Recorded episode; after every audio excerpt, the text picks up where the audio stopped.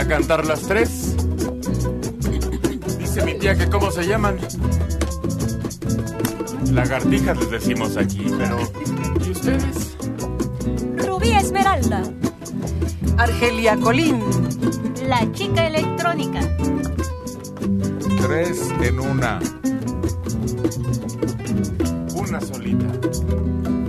A las tres. Al unísono.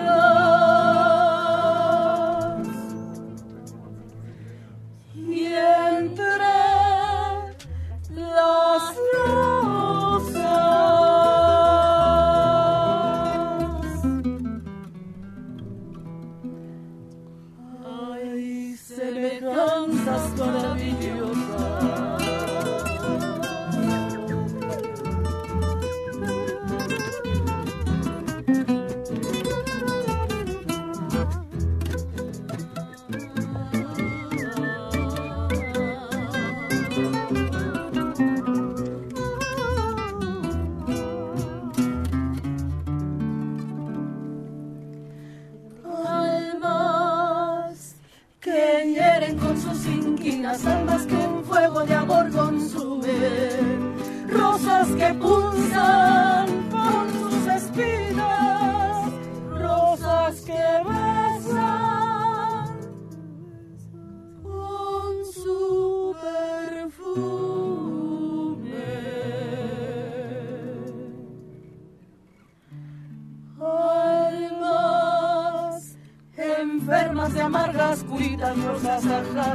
se as a.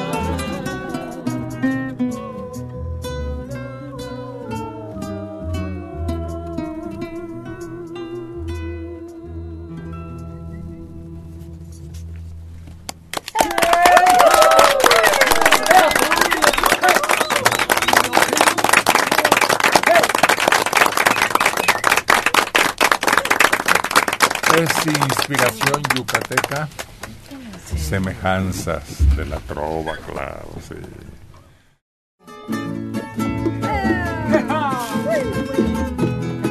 Una guitarra excelente, dos magnífico porque es el dueto de Caín, no, de Checo Padilla y de Hoy. Carlos González, el Tamagotchi. Hoy te dijeron Caín. Órale. Órale,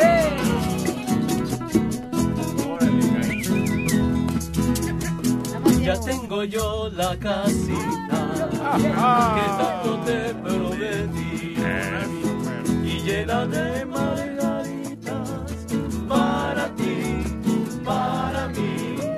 Será un refugio de amores, será una cosa ideal y entre romances y flores formaremos nuestro hogar. Ahora seremos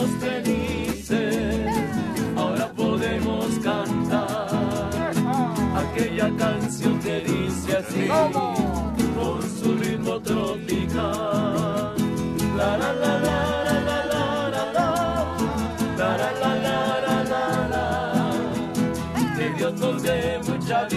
la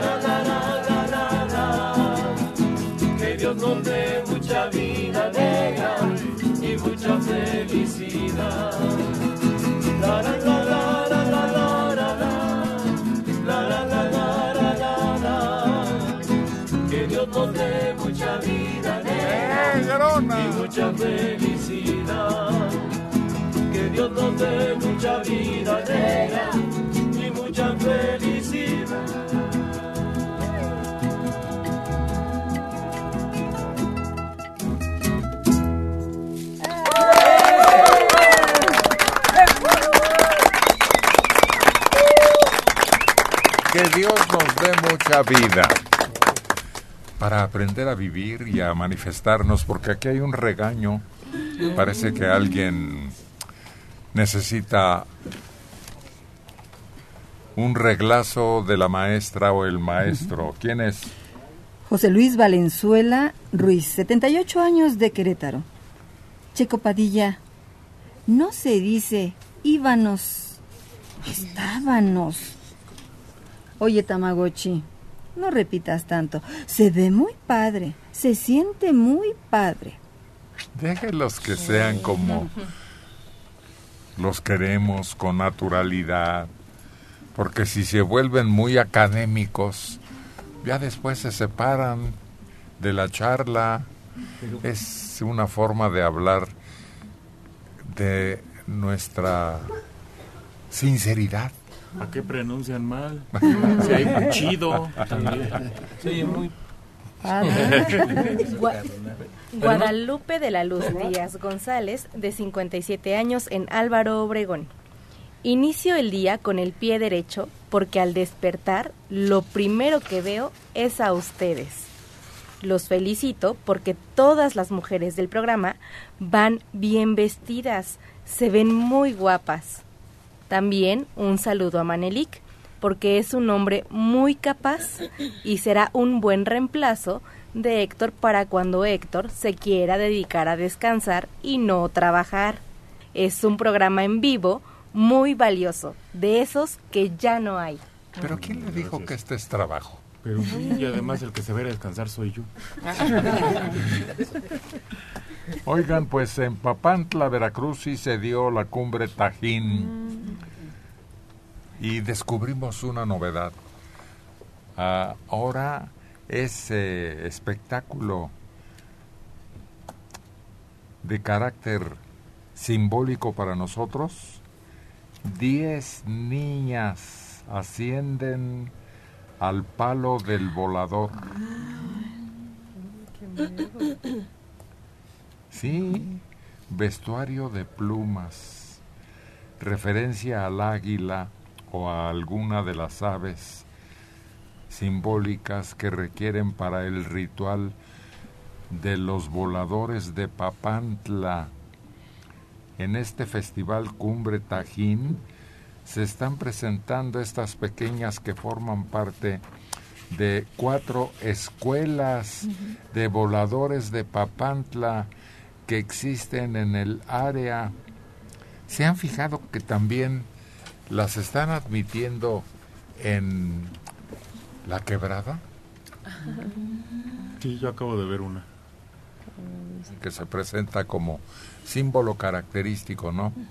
De una región y de nuestras costumbres. Porque tiene mucho tiempo que se realiza esa ceremonia. ¿Quién sabe qué antecedentes tan lejanos deben tener? Así que niñas, voladoras de Papantla, igual que en la quebrada, que estaba reservada una pues aventura y un riesgo y un espectáculo muy lucidor porque hasta con antorchas en un acto nocturno de esa reproducción clásica. Sí, en el último salto del día se avientan con antorchas. Los últimos 12 hay mucho turismo. Pero yo acabo de ir, fíjate, y estaba con una niña y en cuanto vio a la mujer se emocionó más. Es decir, el hombre le parece atractivo, le parece llamativo, pero a la hora que vio que era una mujer como ella, mira, mira, mira, creo que sí vale la pena. Y creo que la primera viene porque creo que el que deja su lugar dice, pues yo solo tuve hijas.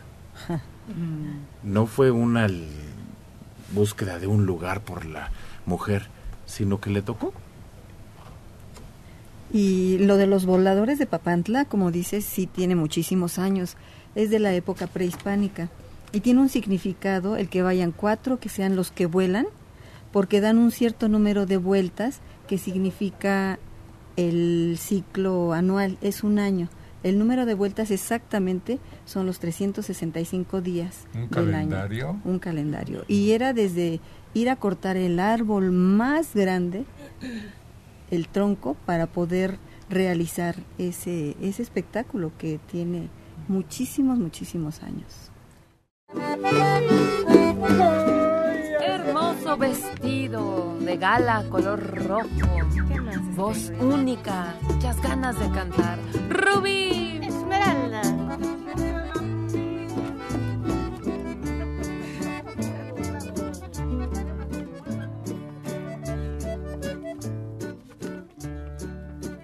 Rodeados de la mesa, mis hijos y yo, miramos con tristeza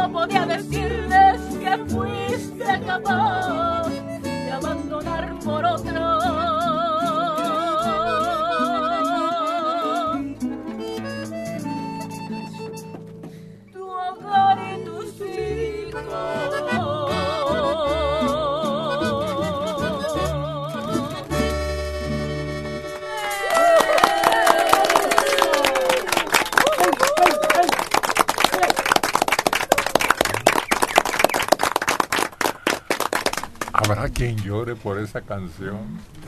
Que le recuerde un episodio doloroso de su vida. Yo creo que sí, ¿no? Sí, de hecho Chayito Valdés la cantaba con mucho sentimiento Ah. y no sé si ella viviría eso. Hay una película en donde a Chachita le señalan una tumba vacía y es que le ocultan que su mamá todavía vive. Es en Nosotros los Pobres. Creo que una de esas dos. Permítame. Ajá, y le oculta a Pedro Infante que su mamá es una mujer que se dedica a la vida galante. Ahora sí. Sí, ¿Para ¿no? qué andas revelando secretos de familia? Nomás di de la vida irada. No, es lo mismo. No, no es lo mismo. Es medio feo, ¿no? Porque ya ves que va a la tumba y le dice, no, pues es que esta es una tumba que es de otra persona, ¿no? Y luego ya al final dice, ahora sí ya tengo donde llorar. Ya tengo una... Entonces, Pues es que no hay que mentirles a los hijos. Decir la verdad y enfrentarlos a la verdad, ¿no, Rubén? Sí. Oye, me acordé de la película de los otros. Cuando va a una tumba y, y, este... Bueno, más bien cuando descubren las lápidas Sí. y se dan cuenta que ellos son los que están muertos. Ah, sí es cierto, es una película medio engañosa en donde te pues te hipnotizan toda la la exposición de lo que está ocurriendo y al final descubres que te estaban llevando por un camino que no existía.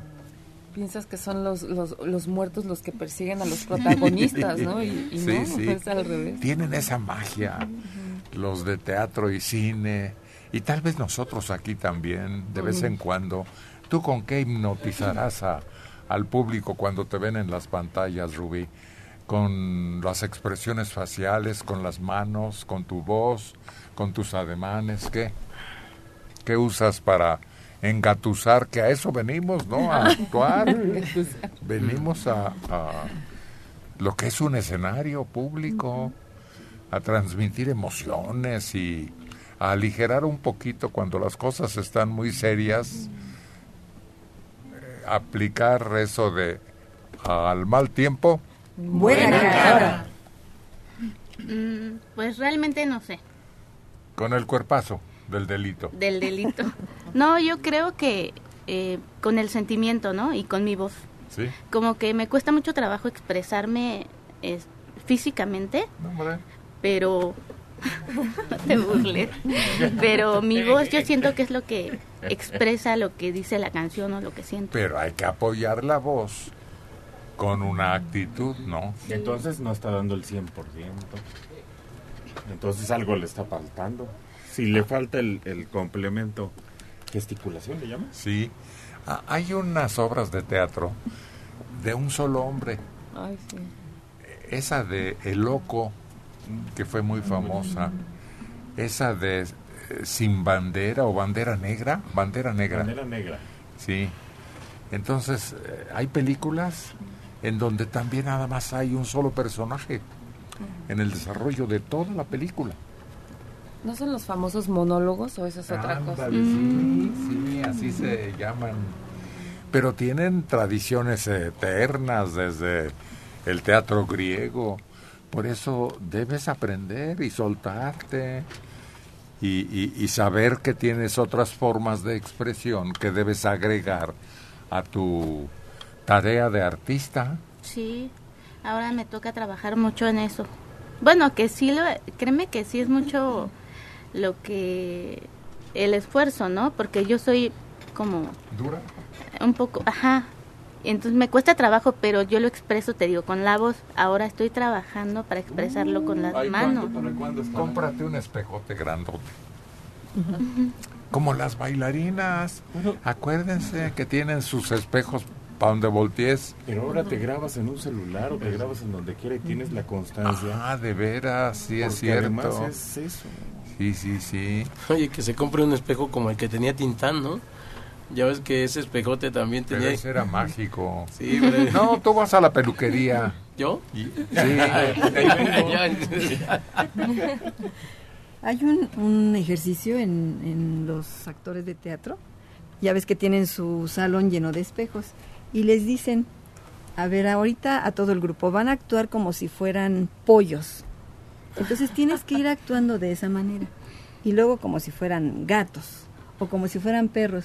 Pero lo valioso de esto es que vas soltando tu cuerpo y te va, vas dejando esa inhibición delante de ti, porque a veces nosotros mismos somos los peores jueces y con nosotros mismos no permitimos actuar de otra manera. Sí. Cuando haces eso, sueltas tu La cuerpo. pantomima de la que hablábamos ayer.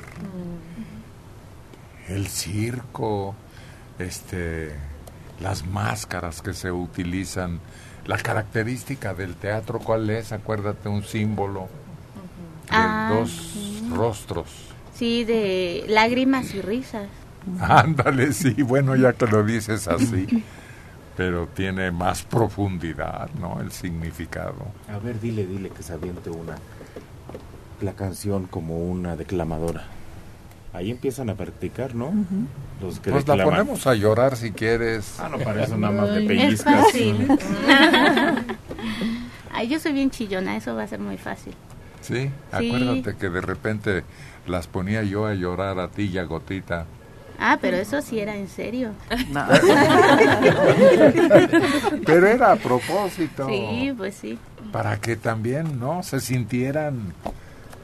Eh, Es que el mexicano, sobre todo ahora que hay tanta gente a nuestro alrededor, no podemos estar solos.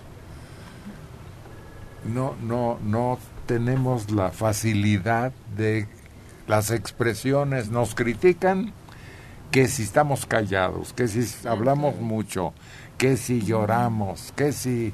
No, hombre, nos tienen como sujetos. Y sí, fíjate que me comentan a mí, me dicen, ¿no? Por ahí, gente de confianza, que te valga lo que diga la gente de ti. Y a mí me gusta bailar mucho, y aquí no lo van a poder creer. Me gusta bailar salsa, cumbia, todo. Pero aquí no sé por qué no lo puedo expresar, pero sí. Bueno, a ver, Es tócale complicado. algo movidito, No, Tamagotchi. eso que aquí no me vez, sale. una vez, a ver, a ver. Pasen, pasen. Esta y la otra por un solo boleto.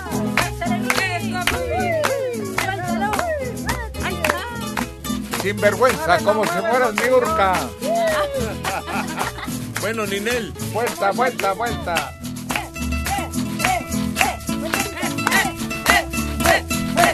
Que salga humo de los zapatos. ¡Bravo! Bueno, hay que empezar poco a poco. Otro día le ponemos el número completo.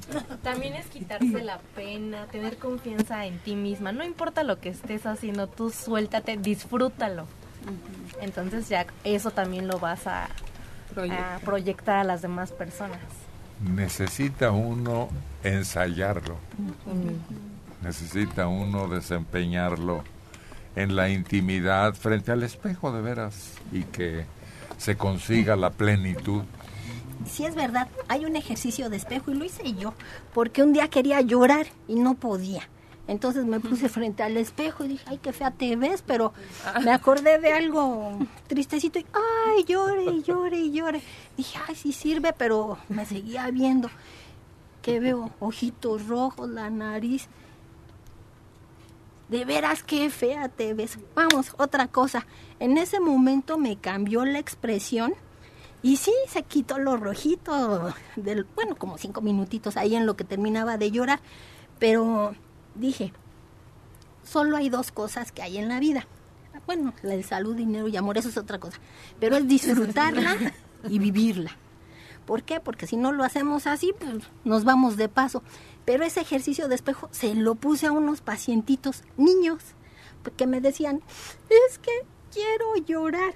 ¿Quieres llorar? Les pongo el espejo y se les olvida el llanto. Entonces, en ese momento ya les puedes explicar qué es lo que les tienes que hacer, pero es muy efectivo el espejo, sobre todo con los niños y cuando nosotros tenemos algo que no que no nos no nos checa bien en cuanto a nuestra ex- expresión, debemos decir, si quiero lucir bonita, quiero lucir bien, tengo que sonreír. Si quiero lucir de otra forma, pues ponemos carita de, de malos.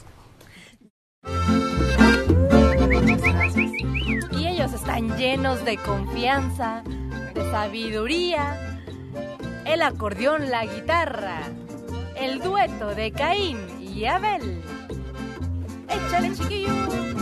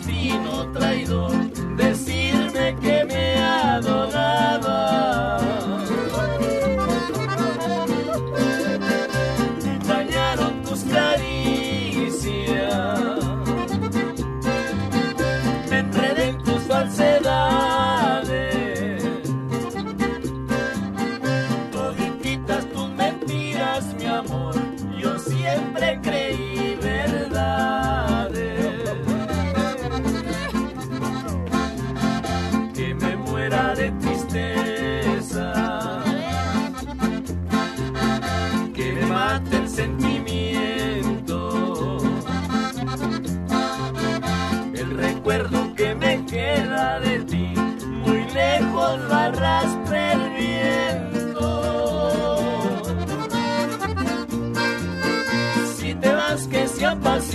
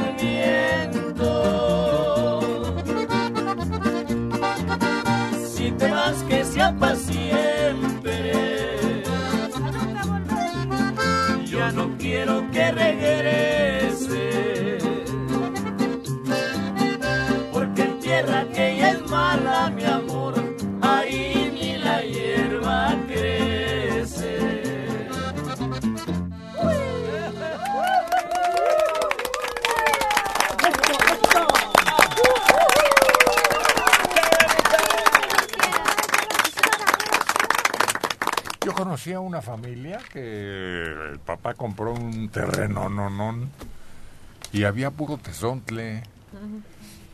Unos parientes ahí en Michoacán, ¿te acuerdas, Manelik? Y luego el papá, según nos cuentan, ¿no? Estaban chiquillos todos los integrantes del grupo familiar empezó a traer carretonadas y carretonadas y carretonadas de tierra. Y al rato aquello era hasta árboles frutales. El tesontle es el que usan para como grava, ¿no? Ajá. Este, pero dicen que es el, el tesontle es muy bueno porque lo pones abajo de la tierra y si se moja, el tesontle suerve el agua y la vuelve a soltar para arriba, no se va para abajo. Le funcionó muy bien eso, ¿no? Entonces al señor este. Además pasaba por ahí un arroyito. Por la mera mitad del terreno, un, un- un escurrimiento de una presa que venía desde muy lejos.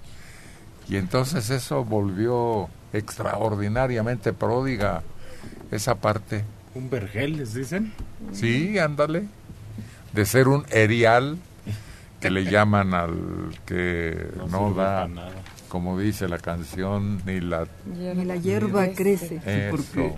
Yo me he fijado, me fijé una vez que le sugerían a, a los que usan las macetas, una vez que hasta las hacen un hoyito para que el agua pase, para que no se quede ahí estancado.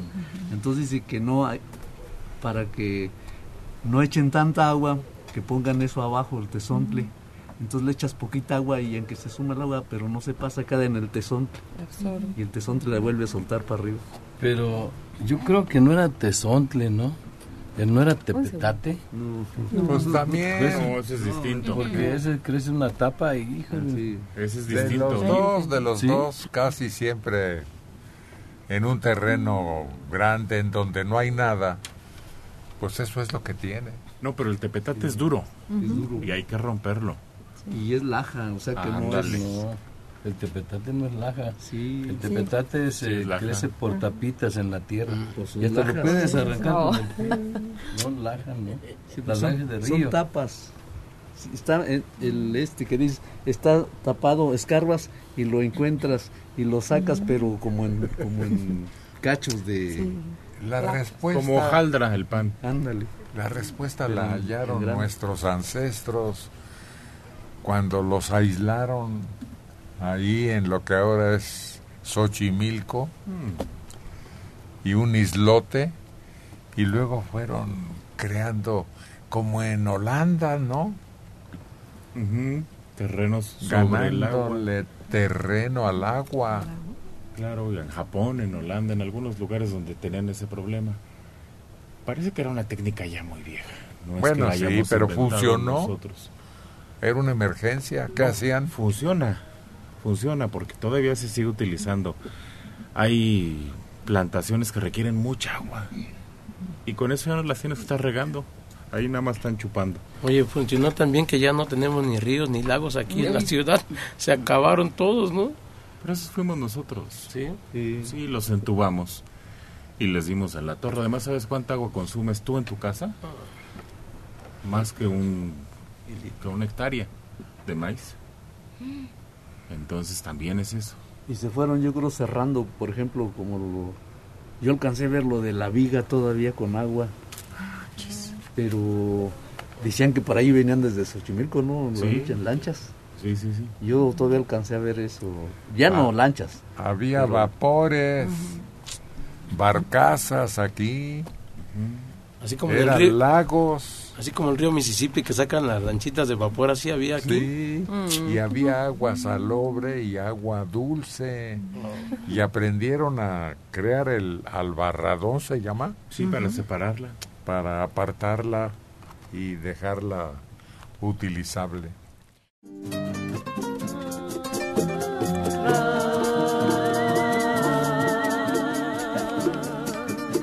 Ariadna. Como cuadro el vestido que trae de colores. ¿Lo luces? ¿Ahora qué nos vas a enseñar? Lamento por. Sale, loco de contento con su cargamento para la ciudad, para la ciudad. lleva, en su pensamiento todo mundo nuevo de felicidad, de felicidad.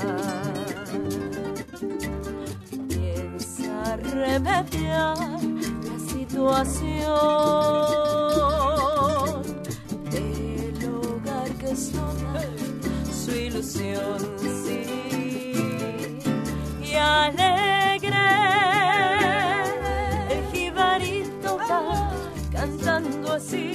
pensando así, diciendo así por el camino. La, la, la, la, la, la, la. La carga, mi Dios querido. Traje a mi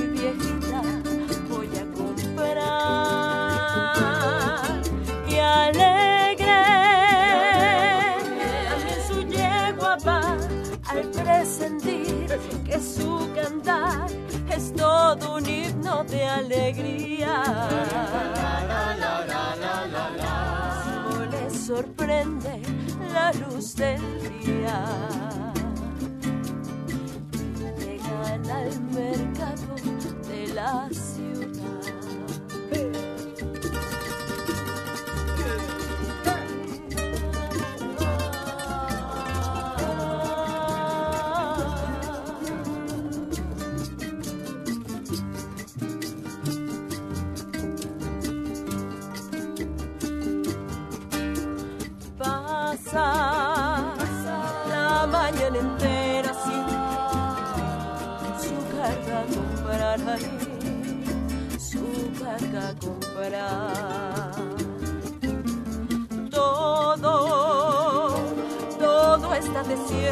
el pueblo está muerto de necesidad, de necesidad. Se oyen los lamentos por doquier mi desdichada borinquense y triste pensando así diciendo así llorando así por el camino de Borinquen, mi Dios querido.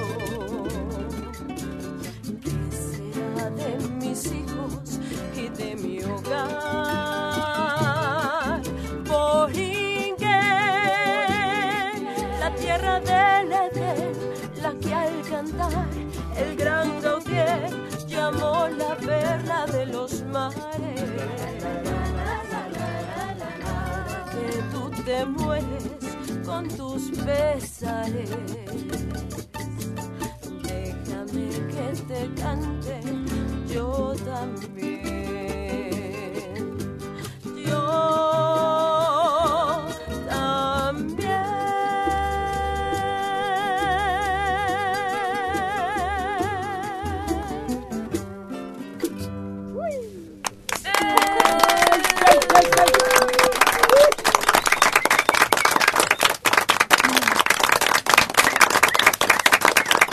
La canción se llama Lamento Borincano. Arturo. García. Cántanos, por favor. Pero con un metro de distancia. ¿Así? ¿Así?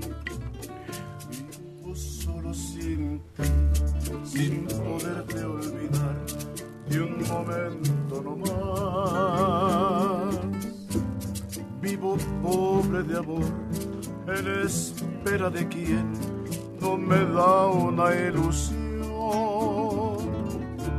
Miro al tiempo pasar y al invierno llegar,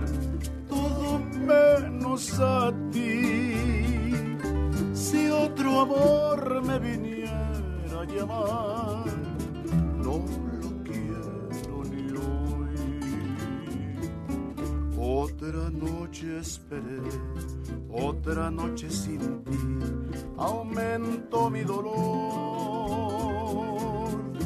De cigarro en cigarro, cenizas que hubo en mi corazón. Vivo solo sin ti, sin poderte olvidar ni un momento no más. pobre de amor, en espera de quien no me da una ilusión.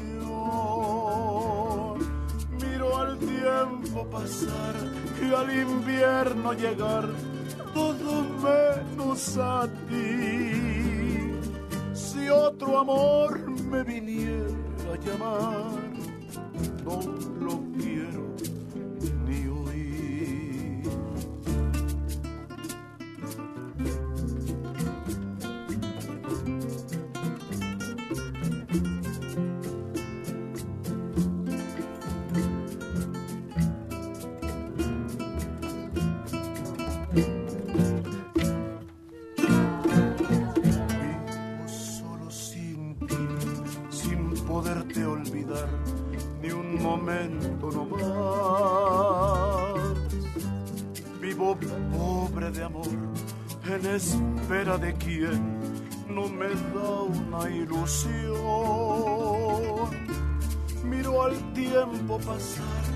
al invierno llegar, todo menos a ti. Si otro amor me midiera llamar,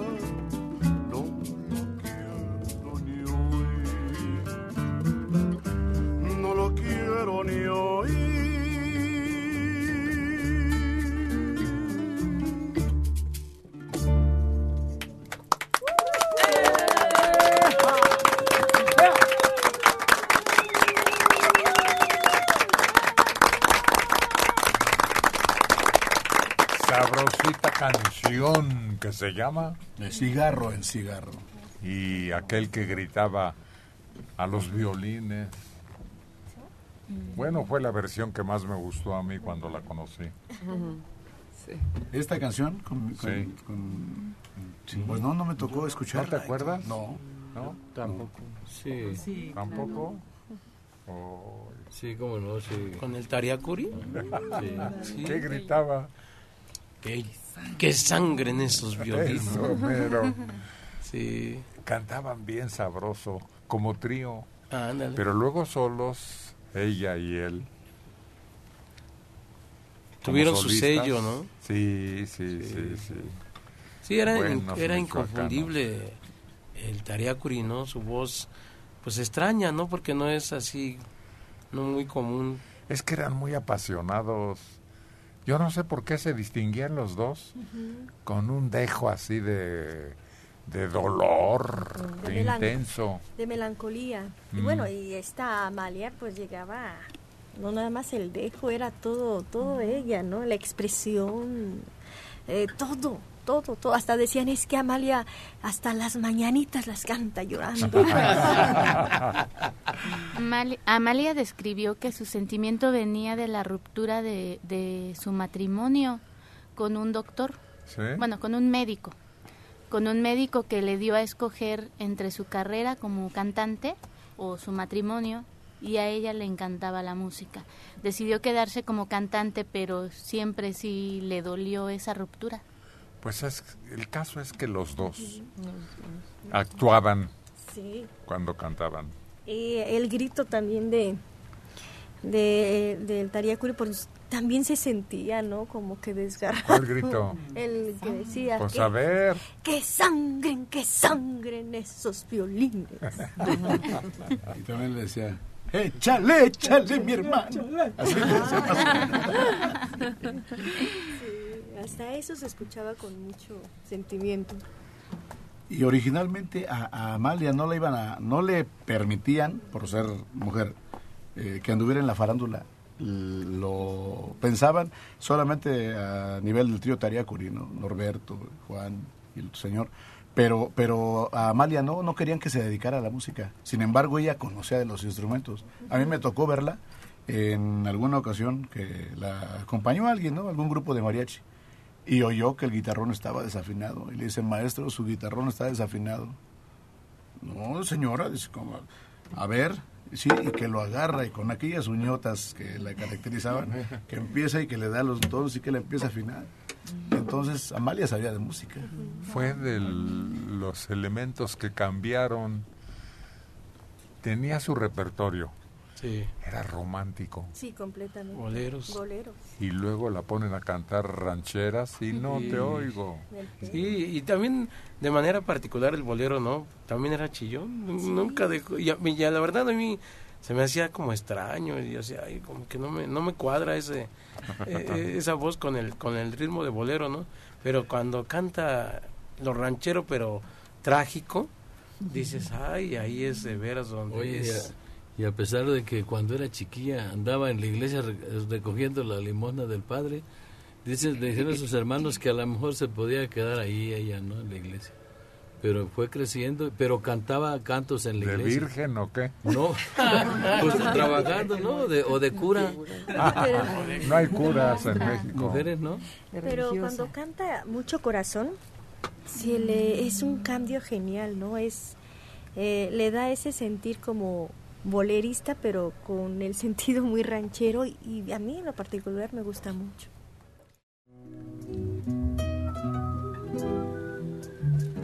Y hoy llega con algo romántico. Sí.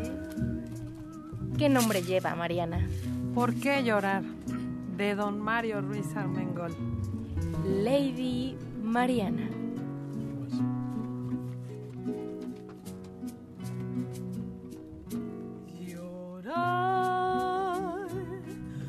¿Por qué llorar si te he perdido? Si sé que por mi bien he de olvidar. Si sé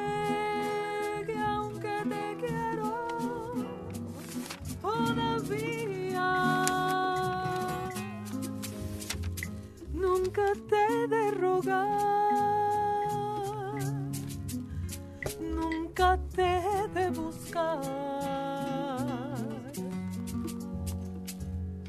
De todos los amores que he tenido,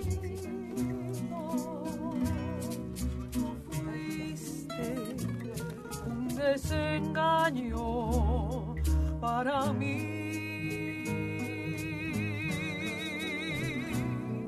Y quiero sepultar en el olvido todos aquellos besos que por mi mal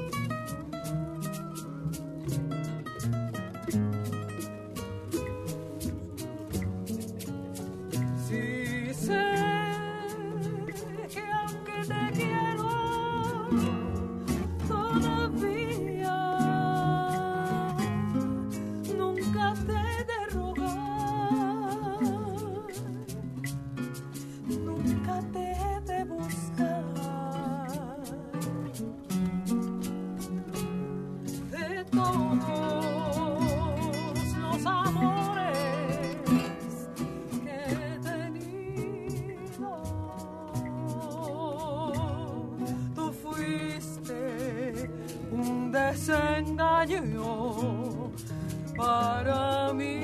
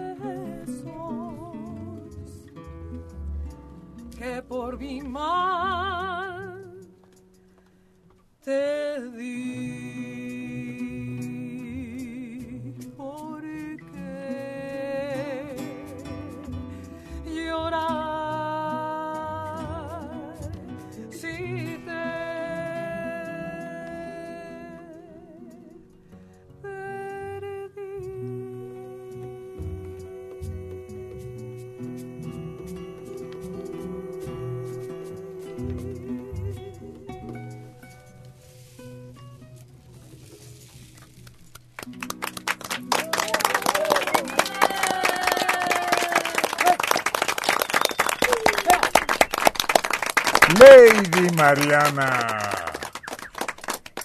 El último amor del maestro Mario Ruiz Armengol. Teníamos mucha comunicación con él porque siempre estaba sentado en su piano, en la W, y es que se enorgullecía de que los dueños le hubieran concedido de por vida que hiciera uso de esos pianos maravillosos. Y de los estudios, él llegaba, no todos los días, yo lo veía los fines de semana. Pero entraba, como Juan por su casa decimos, y se metía al estudio. Y, y no dejaba que lo molestaran, nada más que Mariana lo... duro y duro y duro y duro y duro. Bueno, es que Mariana así es, muy insistente, pero no se molestaba de ella, por el contrario, le halagaba, le satisfacía tenerla cerca. Y efectivamente, durante mucho tiempo convivimos con él, con su buen humor, con su paciencia y con su genialidad de compositor. Esta canción es conmovedora, de veras, para quien rompió una comunicación muy intensa, amorosa, pero tiene otra que es un elogio a una criatura, ¿verdad? Sí, la canción que le escribe a su hija, Patricia, eh, él contaba que la tenía entre sus piernas, él estaba terminando la relación con la mamá de la niña, estaba por irse ese día, se sienta en el piano él y con el dedito de la niña empieza a, a tocar muchachita, una canción muy bonita me emociona mucho porque eh, en este mes cumpliría 106 años. Yo tuve la fortuna de, de trabajar con él 10 años y de, de, aprender mucho.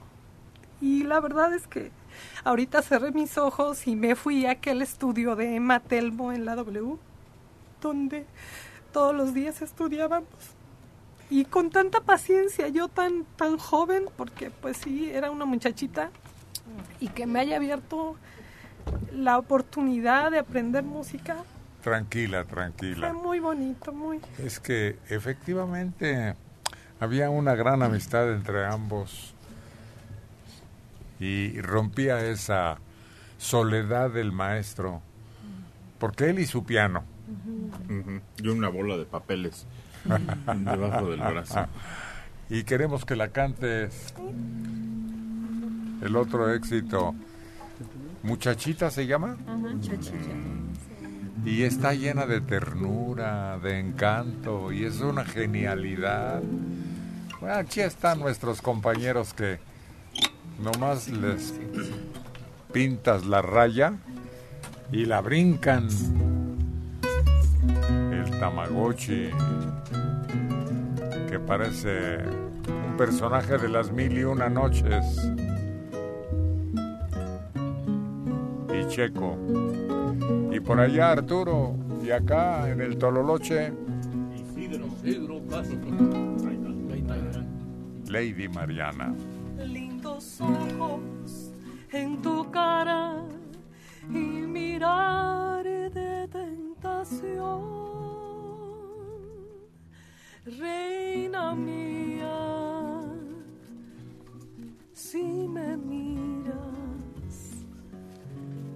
se me sale el corazón. Muchachita,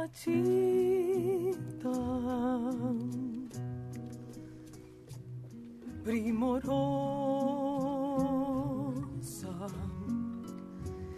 qué alegría es tenerte para mí no más.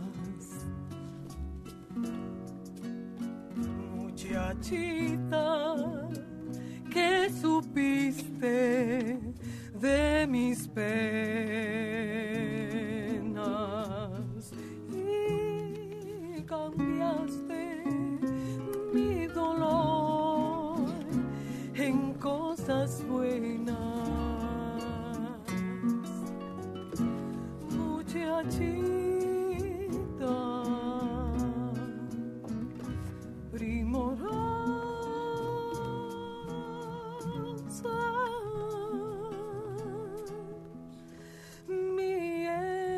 existir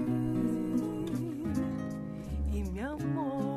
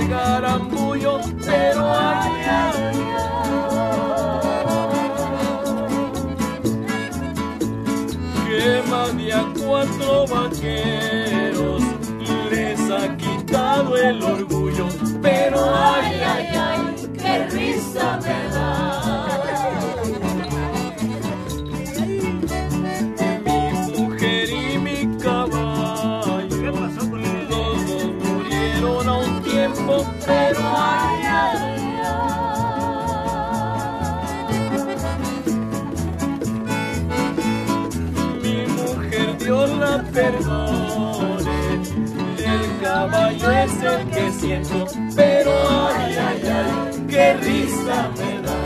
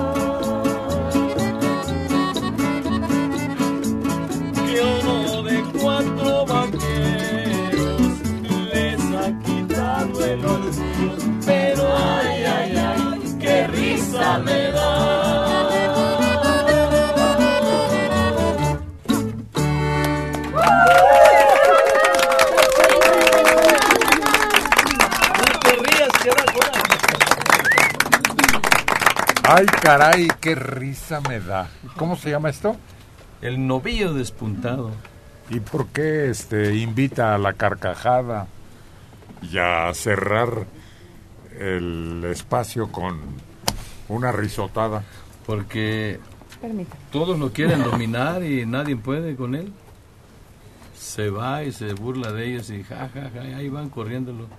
¿Te sabes el cuento de aquel hombre que fue a ver al doctor porque estaba sumido en una tristeza que le llevaba a la depresión y a lo mejor hasta el suicidio y le dijo el doctor, oiga, pero pues usted no tiene nada, está perfectamente sano. Lo que le hace falta es reír. Vaya a ver al payaso fulano de tal.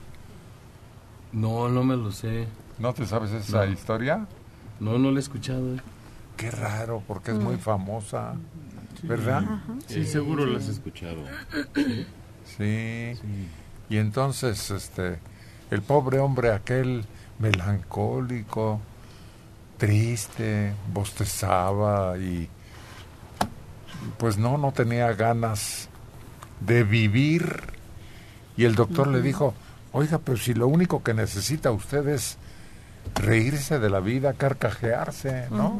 Sí. Y luego, y luego, ¿quién se sabe el cuento, el relato? Mm. ¿Tú? Y luego dice, Sol María. le dice, es que, le- mire, le voy a recomendar que vaya con este payaso. Es muy bueno, de veras, no hay quien no se ría.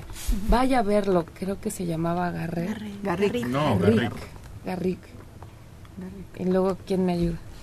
Y entonces va, bueno, está con el doctor y le empieza a decir todo eso, ¿no? Lo que Garrick podría hacer por él, que le va a cambiar la vida, que le va a cambiar la manera de ver todo el panorama, que como ahorita va que a vamos. volver optimista y que no le va a quedar más remedio que soltar las carcajadas o las sonrisas porque el payaso era efectivo en todos los escenarios. Y al final, cuando le da toda esa explicación el doctor y dice, doctor, soy Garrick, Ujú. No, no, cámbiame la receta. Al revés, ¿no? El primero dice, cámbieme la receta. ¿Por qué? Porque yo soy Garrit. El payaso soy yo, el que hace reír a todos soy yo y vivo esta tragedia. Esta depresión. Sí. ¿Ya lo oíste? Sí. No, ¿No lo había escuchado, no. Ah, pues ya tienes algo más que contar. A los nietos. A tus, sí. De internet. Es impresionante el Uriangato. Parado, firme, como soldadito. Ni parpadea, parece que ni respira. No, no y a respira. su edad. ¿No se cansa? No. ¿A poco el presidente de México se cansa y ahí lo tienen castigado? ¿No está castigado? Porque está siempre Parece en largas charlas y opiniones y cuestiones que maneja y no se sienta. Oye, yo pediría en vez de él una silla y de ruedas o un reposet de esos que parecen de, de- de ricos. Oye, yo cuando lo veo parado, digo, este ha de usar medias de esas para las venas, porque tantas horas Además, de sí. Es que sí es cierto. Si no están protegidas tus piernas con esa presión que provocan esas medias especiales, Así se llaman, de compresión. se te brincan las venas. La circulación. Sí. Porque fíjate cuántas horas se avienta cada día parado a la semana. Sí. Pues ya Y luego ni siquiera se tambalea como yo. Yo al rato ya estoy que no hallo este, el equilibrio. Parece que voy en barco. Yo creo que por lo menos si no fue el mejor presidente va a ser el que más tuvo parado de todos los presidentes en todo el mundo. Y Por- todos los demás aplastadotes. Pues sí, los demás lo esperan sentados, en realidad no, no están parados.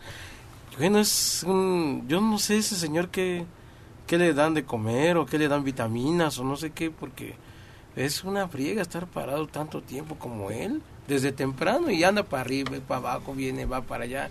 va a un estado, viene a otro estado, otro día ya está por acá. Y... ¿Será que siente que se le va la vida, que se le va el tiempo, que se le va la oportunidad de disfrutar lo que luchó por tantos años, años y años? Y todos le daban golpes bajos, le ponían trampas, casi casi lo envenenaban. Y era el enemigo público número uno. Y ahora que es el mero mero ha de decir, pues no me siento. Pues él, él, él quería estar ahí. ¿Cuánto? Como falló como qué? Como cinco este No inventes, no inventes, menos. Y ahí ahora que está ahí, pues ahora que cumpla.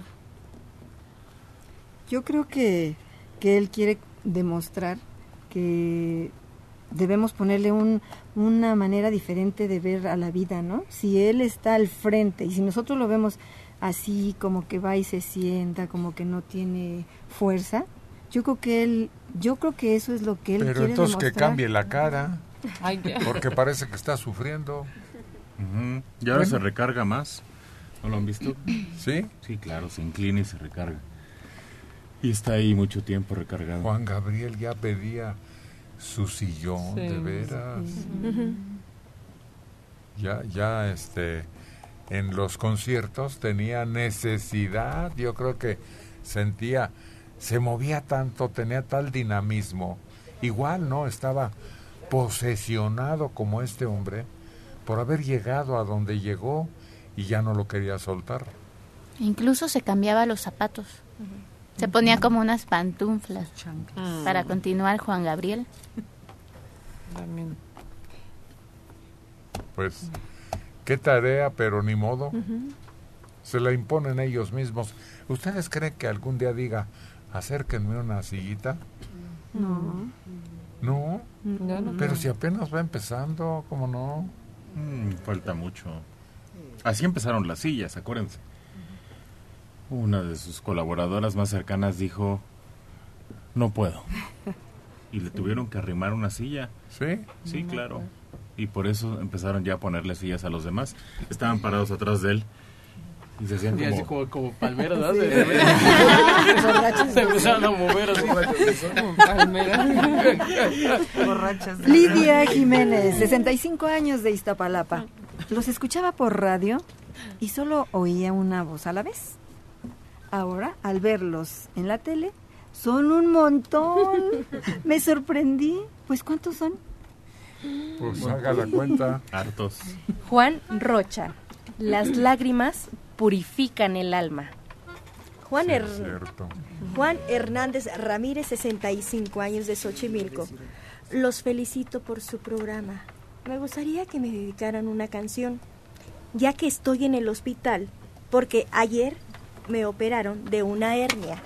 Y hoy temprano le dije a los de aquí que si me sintonizaran, por favor, y me contestaron, ¿no se puede esperar para otro día?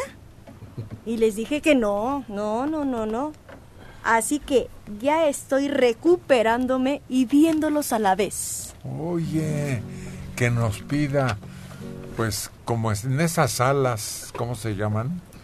En donde pasan los que operaron. De recuperación. Eso.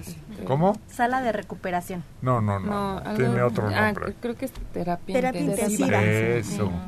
Terapia intensiva.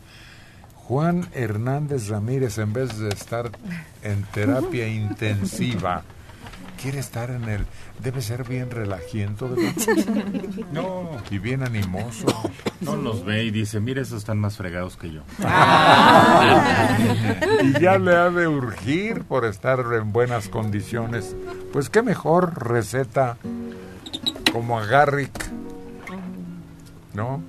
Que se ría, que esté contento, que la canción que interpreten le lleve compañía y recuerdos y todo lo que se junta. Que no esté piense y piense en, ay, coloco, y si me va a doler y ya me está molestando. Eh, En lo que piensas, en lo que pones tu atención va creciendo y aquí se distrae con otras cosas.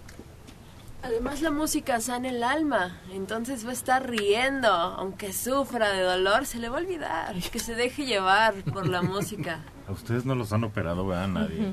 Sí. Pero lo peor que te pueden hacer cuando estás operado es que te hagan reír. Te dan ganas de matar al que te está haciendo reír. Yo me acuerdo que cuando me operaron del apéndice, llegaron a verme al hospital mis amigos, pero son muy relajientos y siempre dicen alguna burrada que me hace reír. Entonces yo me acuerdo que nada más me reía. Ah, ah, ah. no podía reírme, sentía un dolor horrible.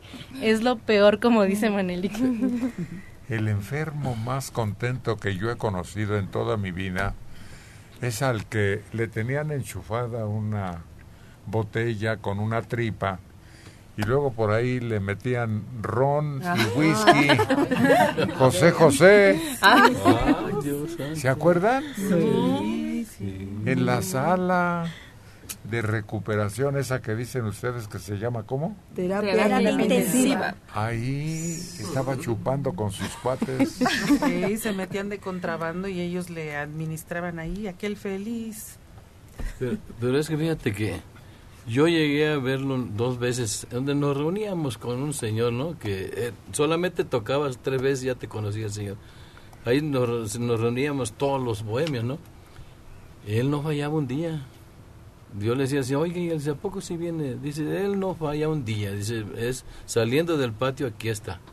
Ya sabemos que, que cómo, a qué horas llegue, a qué horas se va. Y a veces ahí, comía porque el señor daba botana, ya falleció el señor. Y ahí se quedaba días y días. Nomás iba a cambiar, se bañaba y otra vez. Salía del evento y otra vez. No perdía tiempo. Sí. Con una cabellera abundante, un trajecito que hace lucir su figura y una voz peculiar. La chica electrónica.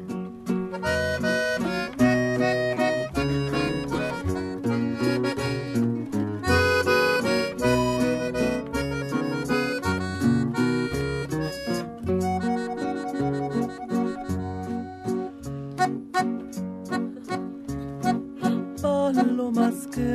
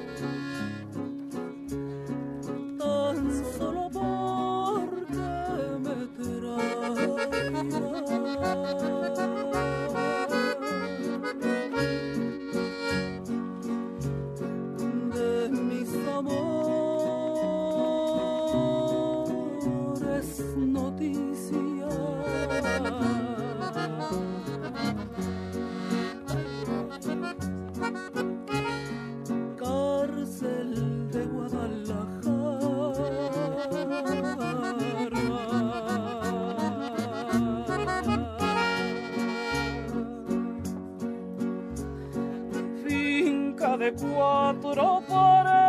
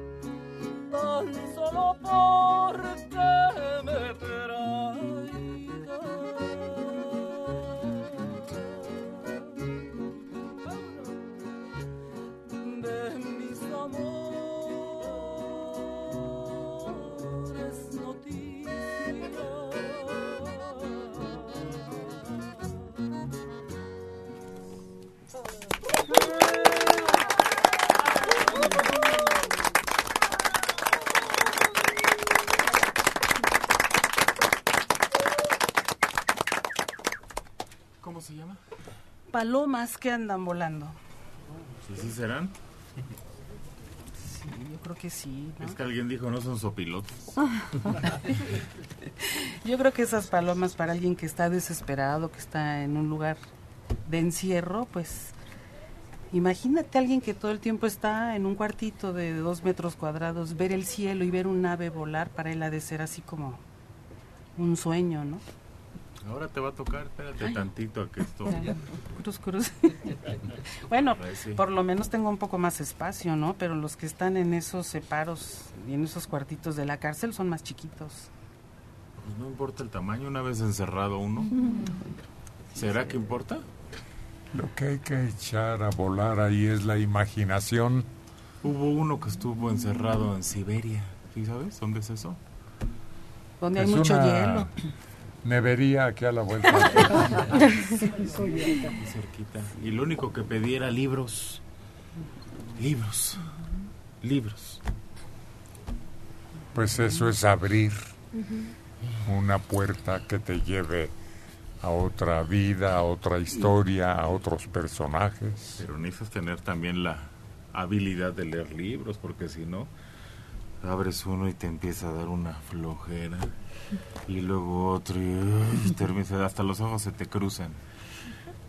Cuando Robinson Crusoe, quienes leyeron la historia, se encuentra aislado después de un naufragio, su libro era la Biblia, el que recupera con unas herramientas y luego ya después captura un cotorro para oír la voz, la compañía. Sí, y él, él narra que si no hubiera sido por él, hubiera enloquecido, porque lo fue enseñando y era la única manera de escuchar, digamos, una voz humana Similar. similar. Hasta después que se encuentra a viernes, ¿no? que- Lo rescata porque se lo iban a comer en salchichas.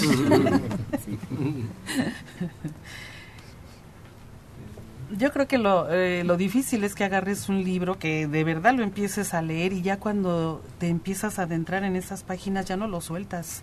Si es algo que te empieza a, llamar la atención es difícil que lo sueltes. Y más si estás en un lugar donde no tienes nada que hacer, oye, sería una maravilla. Bueno, para mi gusto, creo que es encontrar una maravilla ahí. Y ya que mencionaba Manelik de un preso que solicitaba libros, creo que también Miguel de Cervantes Saavedra estuvo preso en Marruecos y ya ves después la obra que hizo. Bueno, varias. Hay varias obras que se hacen en la cárcel. Sí. O en cuarentena, lo que dijimos ayer, que me acordaba Shakespeare. Ay, Escribió el rey. ¿Te iban a dar una mordida? Me iba a dar una mordida, no sé por qué. Mírala. Se quedó con las ganas. Pero lo que no sabemos es estar con nosotros, antes que estar con el libro, con todo. Es decir, hay gente que no se aguanta sola. Y lo primero que tiene que hacer es prender el radio, la tele, algo, porque no puede estar sola con sus pensamientos. Yo viví un tiempo en un lugar donde no tuve televisión por años, se puede decir que fueron como ocho años. Y en ese tiempo fue cuando más libros compré. Y en ese tiempo me di ¿Y cuenta... por qué no los leíste? Ah, ya. Sí leí algunos.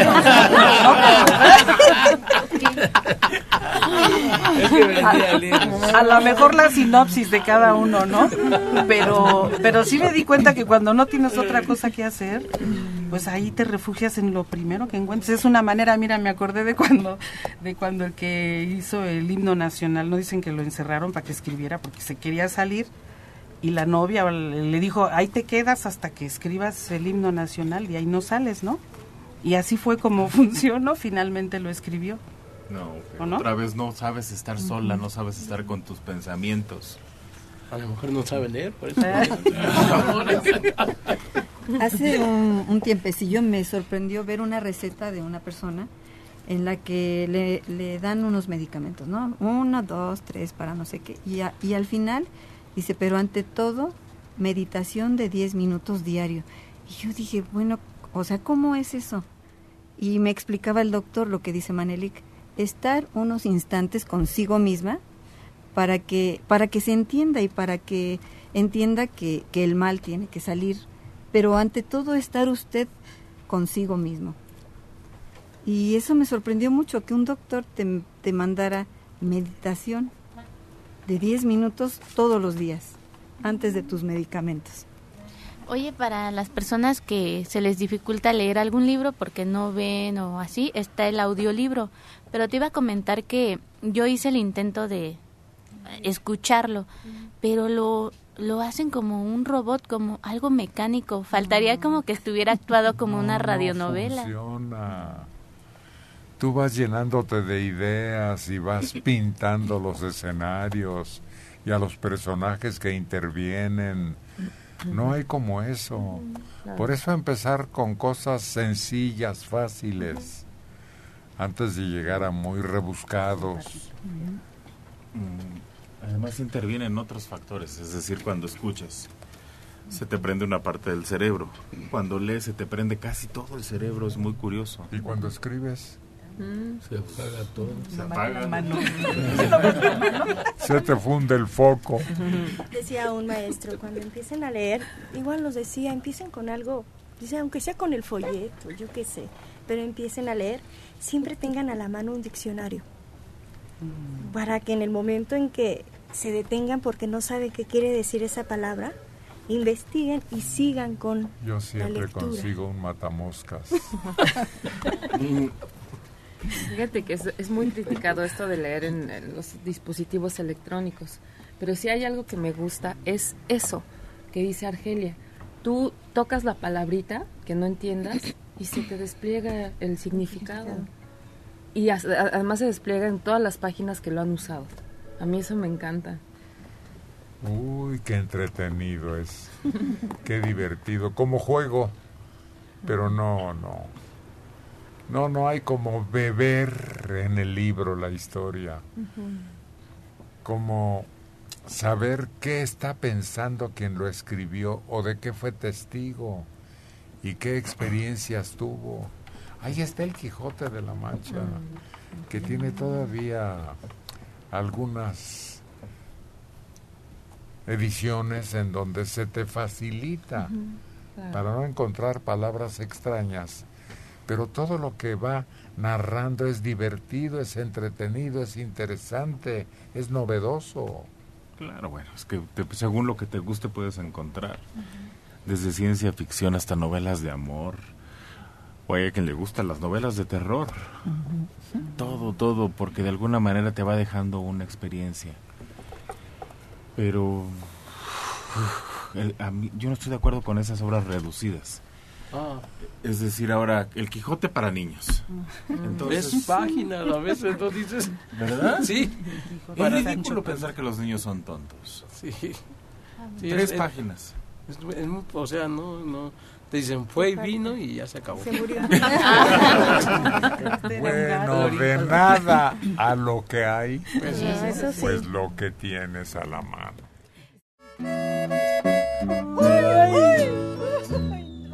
Este es el de personalidad y arrebatadora. El que está siempre bien derechito.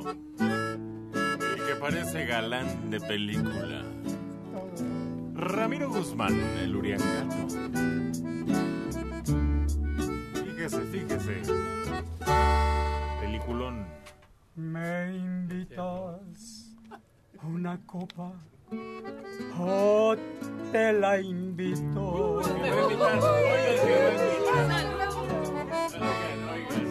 Tenemos que brindar por nuestras cosas.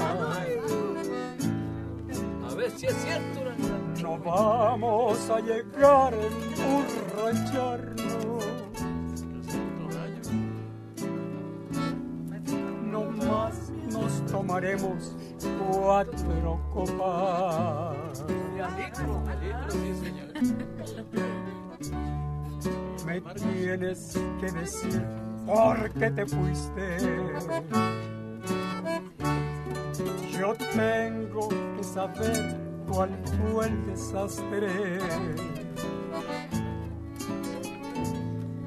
Si sé que por mi amor te consumiste. Me tienes que contar por qué me odiaste. A ver, ¿por qué me odiaste? Quisiera detener en ti la vida. Quisiera revivir aquel pasado. Volver a ser el dueño de tus ojos. Quedarme entre tu amor.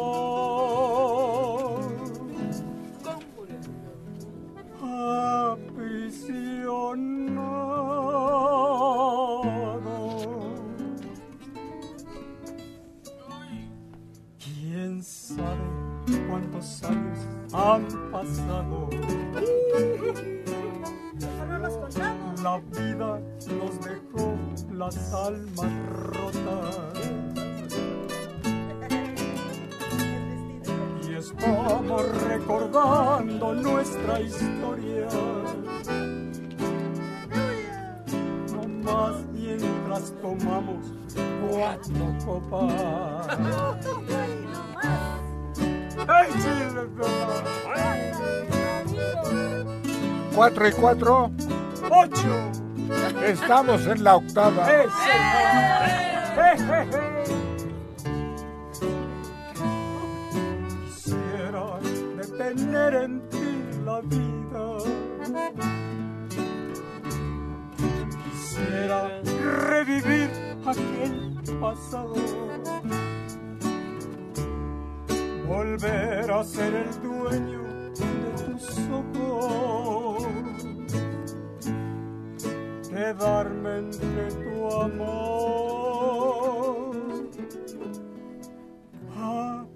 Aprisionado.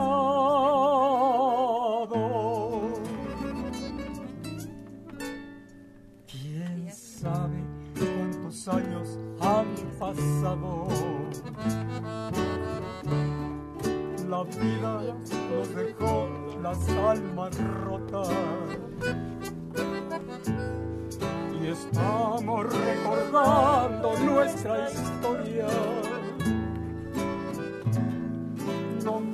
mientras tomamos cuatro copas.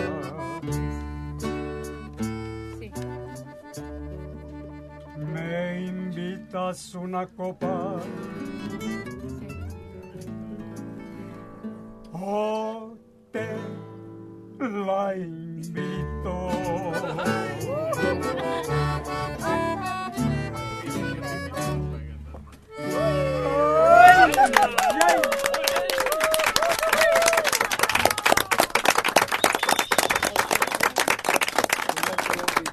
¿Y cuáles serán, Urián Gato, las copas más finas, más caras,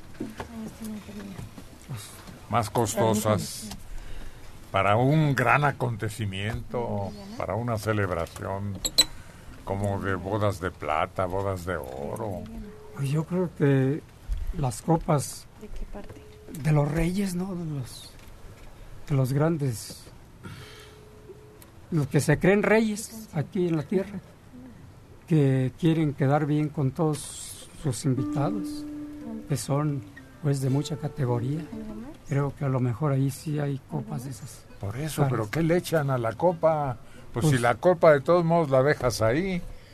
No, no, lo No. que vas a beber. Hay copas que se rompen después del brindis. ¿Sí?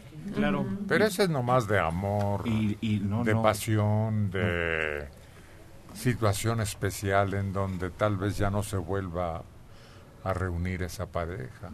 Mm, Bueno, hay una religión que lo hace eso para que nadie más vuelva a poner los labios sobre esa copa.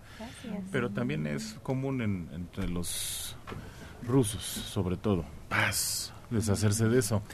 Y creo que la copa más importante de la historia, pues dicen que era de madera, ni siquiera era de diamantes o de joyas, sino que era una copita de madera.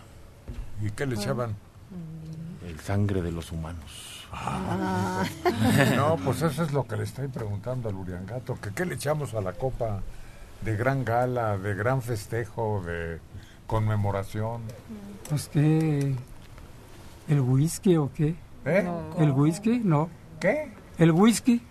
No. hombre, pues No. ese whisky. Eh, sí, no, no. Es como aguardiente de caña.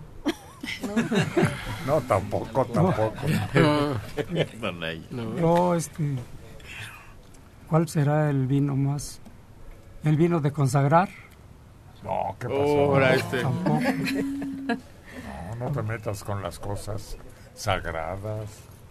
No, y nomás los sacerdotes, los curas, los obispos. sí. Pues claro. Nomás O ellos- el sacristán el- escondidas. Sí, ¿no? también. Lo rebaja con agua para que no se note. Sí. Ah, qué caray. No hay o cuál será el vino más. Pues el de uva. Ah. No. Pues entonces, ¿cuál es el más bueno? Pues ahí estás, invite y invite y no sabes de cuál le vas a echar. ¿Tú crees que va a invitar? Cuatro copas y cuatro copas y cuatro copas. Yo quiero ver eso. Estuvo insistiendo. Que me pague cuatro copas. Hay copas que valen 30 mil pesos. Sí. La copa. De esas, invítanos. Yo pensaba que- De esas, invítanos. ¿Tú crees? No te invitan ni de Tonalla. Uh. El, Santo Grial también es una copa, ¿no? Sí, Ese es el que estoy diciendo. Es de, es de madera. ¿Es de madera? Sí, pero es ceremonial, esa no es una copa común. Pero dicen que es la más... La misma comunión sale de una copa. Sí. Sí. Pero ahí ya le echaron este Vino también. de orito, ¿no? Esas ya son así muy...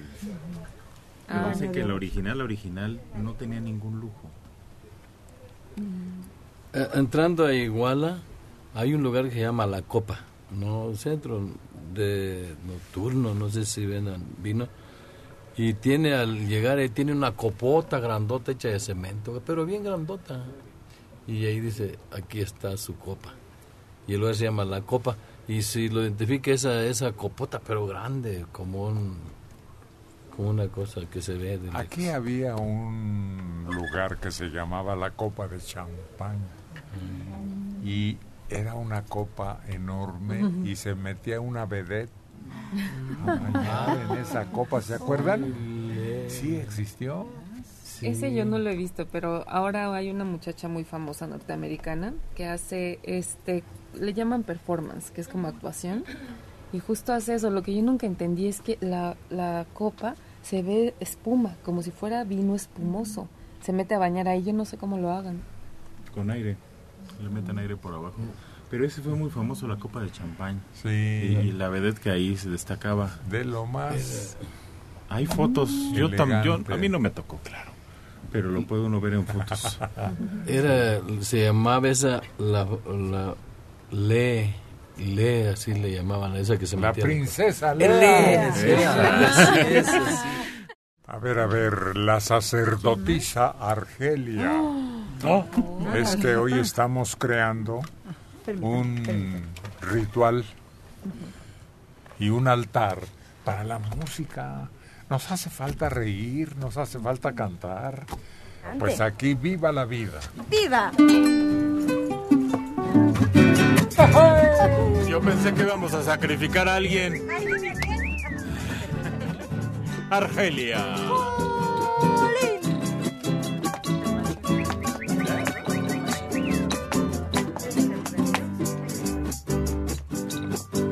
Disfrute la imagen. Disfrute su canto. Que poco le importa el sol, que el indio no tenga techo. A ti todo este mal que me has hecho. El agua ignora la sed del sol, no sabe que alumbra. Tú no tienes corazón porque has dejado penumbra. Donde yo siempre el amor, yo siempre el amor.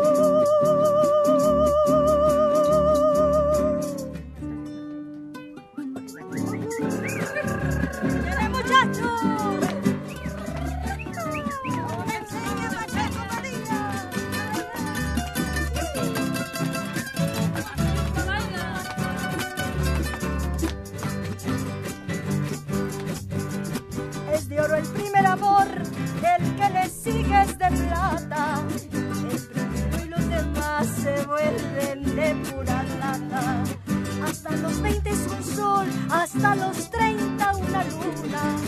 Si a los 40 llegó, no deje herida ninguna. Porque castiga Dios,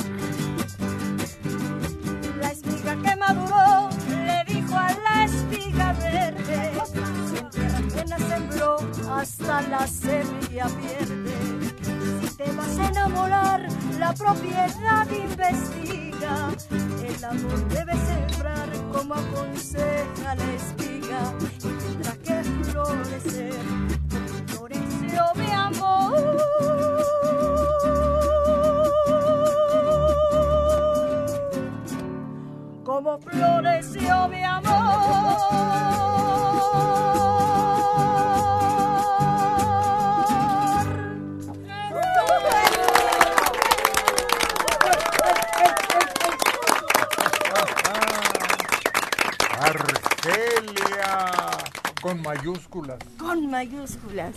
Sí. ¿Y tú has sembrado un árbol? ¿O te Mm, falta esa Ese es el que... No, me falta el libro y el árbol. No, nadie preguntó de un libro. Ah, Ahí bueno. está el Kama Sutra ya hecho. Sí, ya me lo ganaron. Sí. Sí, no, no, no, no lo he sembrado. No. Yo en un espacio teníamos una cabaña y entonces hacía el agujero y echaba semilla de girasol. Y luego cuando ya pasaba el tiempo y era tiempo de lluvias, al rato había unas flores hermosísimas. Tenía esa emoción de ver cómo iban cre ya con mis hijos chiquillos, ¿no? Para darles también esa especie de, de experimento de vida, de vida. Y luego uno de mis hijos compró un arbolito y lo regañaron porque cuando llegó con él, con el deseo de plantarlo, le dijeron que esos les regalaban. Pero ese no era el problema, sino llevarlo en la mano, y plantarlo y luego verlo frondoso. Y actualmente está. Ay, qué bonito. ¿Cómo está tu árbol, Maneli? Ay. No te has asomado. No, yo hace muchos años que lo dejé de ver. Sí, era Nos de separamos. capulín. Uy, qué rico. Ya ve, ya ven que se da en las veredas y en los ríos o en los caminos, pero fuerte, macizo, frondoso y con harto fruto. Y muy buena sombra. Ándale, Lo que tiene sí. Capulín es muy, Sí, muy sí, buena sí. sombra. Exacto. Entonces te falta, sem- ¿qué árbol vas a escoger? Ay, sabes que yo sí soy muy romántica y a mí me encantaría mucho una jacaranda. No importa que tenga, dicen que las raíces, bla, bla, bla.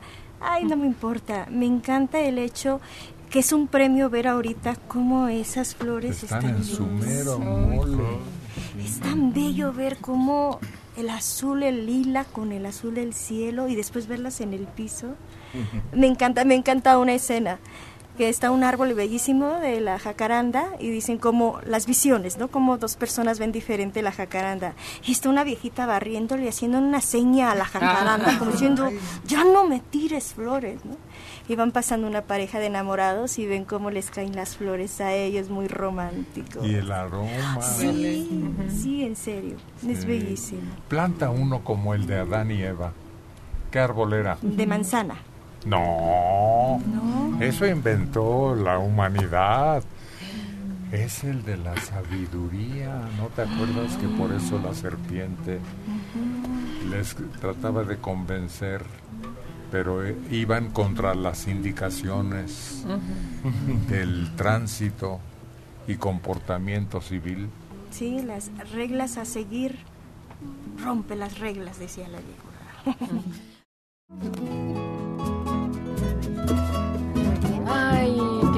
es decirle a esa persona, te duele saber de mí.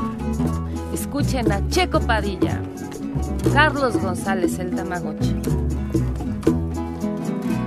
Te duele saber de mí, amor, amor, qué malo eres.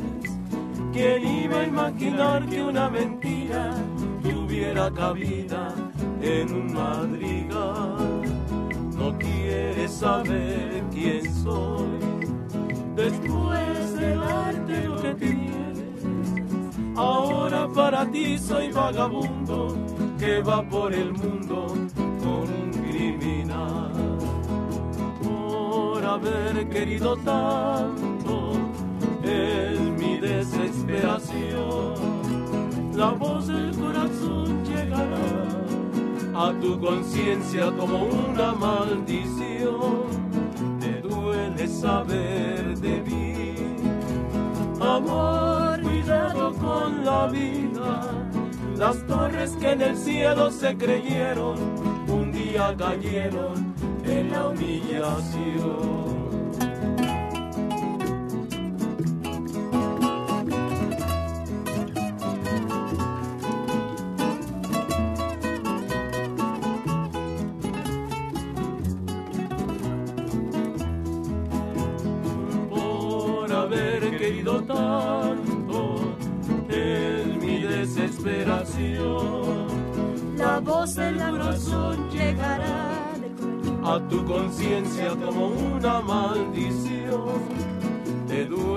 Saber de mí, amor, cuidado con la vida. Las torres que en el cielo se creyeron, un día cayeron en la humillación.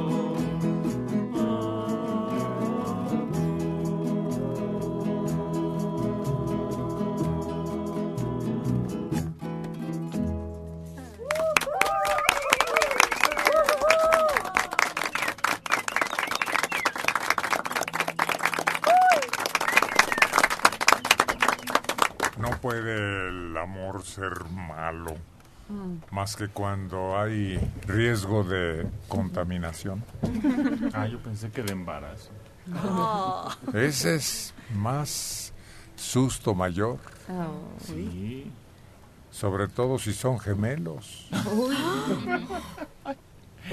Oye, esos que sacan quintillizos o, o, bueno, ya de tres para arriba, Qué susto ha de ser para... Pero ahora se repite mucho por los eh, manipuleos que se hacen, ¿no? Sí, claro. Genéticos y hormonales, ahora hay gente que no puede, que no puede, y de repente vámonos. Vámonos. Recordé una llamada de una señora que un día dijo que ella había tenido ocho pares de gemelos. ¿Qué? Ocho veces había tenido gemelos. Y el último parto, cuando nació su último hijo, ella le decía al doctor, no, no, no, doctor, búsquele, búsquele, porque yo siempre he tenido gemelos. y fue el único que fue único. Entonces tenía 17 hijos. Ay, Ay, qué yo no sé cómo le hacían de veras. te pones a Él para mantenerlo. Por eso. Yo no sé cómo le hacían con tanto. O sea, a veces te pones a pensar con dos, a veces uno. O con uno. Apenas uno puede. Con diez o doce. ¿Cómo hacían para repartir la comida? ¿Cómo hacían Más para.? barato por docena. Hay una película. En la familia se dio un caso de un tío que cuando estaba con su primera esposa no podía tener hijos. Eh, cayó en depresión durante años. Se había resignado a ya no ser papá. Em, conoció otra, otra señora ya con hijos. Y, y pues bueno, él los empieza a educar como, como papá. Y después mi tía sale embarazada de gemelos. Entonces, él no era el del problema, era su, su esposa, pero es increíble la emoción que tenía de decir, viene uno y después, no, eran dos. Oye, pero no solo es cuestión de quien los mantiene, ¿no? Que actualmente yo creo que son ambos, pero como mujer, lo pesado que es tener ocho embarazos de gemelos, por ejemplo, debe ser terrible para tu cuerpo. Es una inconsciencia, cállate. Sí, no. Qué Ya valiente. cuando vieron, es como cuando alguien tiene con malformación un bebé, pues pararle ahí Claro. y averiguar y luego ahora hay los métodos más eh, efectivos para saber exactamente si hay un problema de genes genético. A los cinco meses te mandan a hacer ese estudio, que es 3D o 4D ya actualmente, y si tiene algún síndrome, alguna cosa de esas, tú puedes interrumpirlo. Exacto. Oye, pero por ejemplo, esas mujeres que tienen tantos hijos, bueno, hablando de la mamá, este, como que se acostumbran porque no, no les hace daño eso, de tener tanto familia. No, sí es natural. Están muy este, frondosas las señoras. Sí, de veras. No, pero por dentro no. ¿No será que son muy coscolinas? No. No. Buscabullas. No, no creo. Yo creo que es natural, ¿no? Porque, pues, antes así se, o sea, no había métodos anticonceptivos. Bueno, y- hasta en los símbolos esos, los Géminis, cuando determinan un horóscopo. Pues sí, pero digo, ahora sí que ha venido a cambiar porque también pues, empezamos a ser un montón, ¿no? Ya de Los fundadores de Roma, ¿te acuerdas? Rómulo y Remo, ¿no? Exacto, sí. Que se amamantaron con una loba, ¿no? Creo. ¿Se comieron a la loba? No, no, se amamantaron. Ah, vaya. No, no se la cogieron. Los amamantó una loba. Aquí había una compañera que decía, su mamá tuvo muchos hijos. Y le decían a la mamá, hoy ¿qué te gustaba mucho estar embarazado? ¿Te gustaba mucho tener hijos? Contestaba, no, el que me gustaba era mi marido. Pero es que hasta en las plantas se dan, en los árboles. Por ejemplo, en la... En la milpa- Te engañaron, Checo. Checo y su pareja se trepaban al árbol. Así es ¿No han algo- visto un huevo nunca que sale Ah. doble?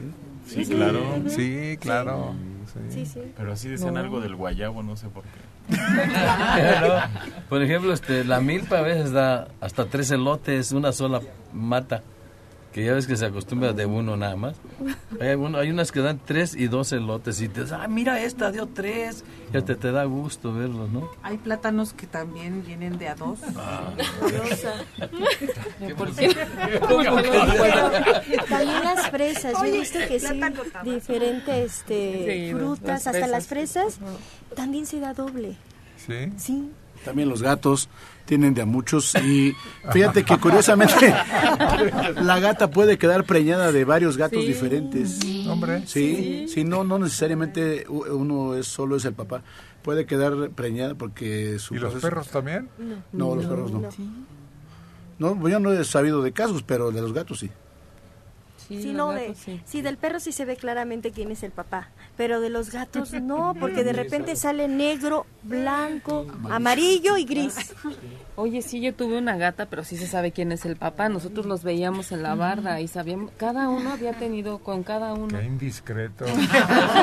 Se trepaban a la barda La para barda. ver nomás esa pornografía viva.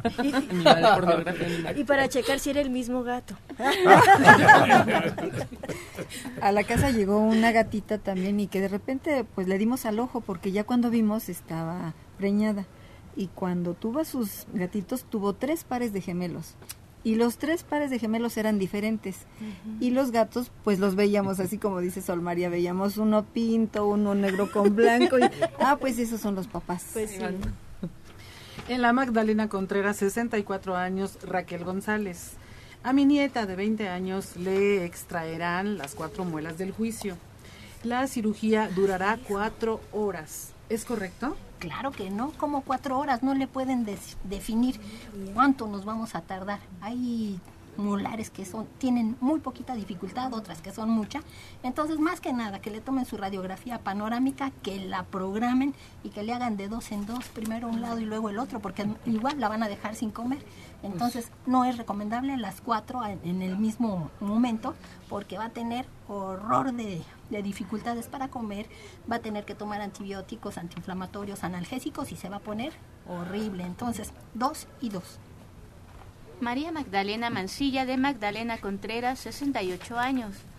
Mi esposo de 71 años fue ayer a comprar un decodificador, porque tenemos dos teles, pero viejitas. Yo estaba en la otra recámara viendo una película de cantinflas y veía que mi esposo batallaba y batallaba. Y al rato nada más oí, vieja, ven. y que los veo. No saben la emoción que traigo de poderlos ver en la tele. Quiero agradecerle a mi esposo Tito Cruz Hernández por darme esta felicidad. Bravo, Tito. ¿Cómo era eh, la adivinanza? Tito, Tito, Capotito, sube al cielo y pega un grito.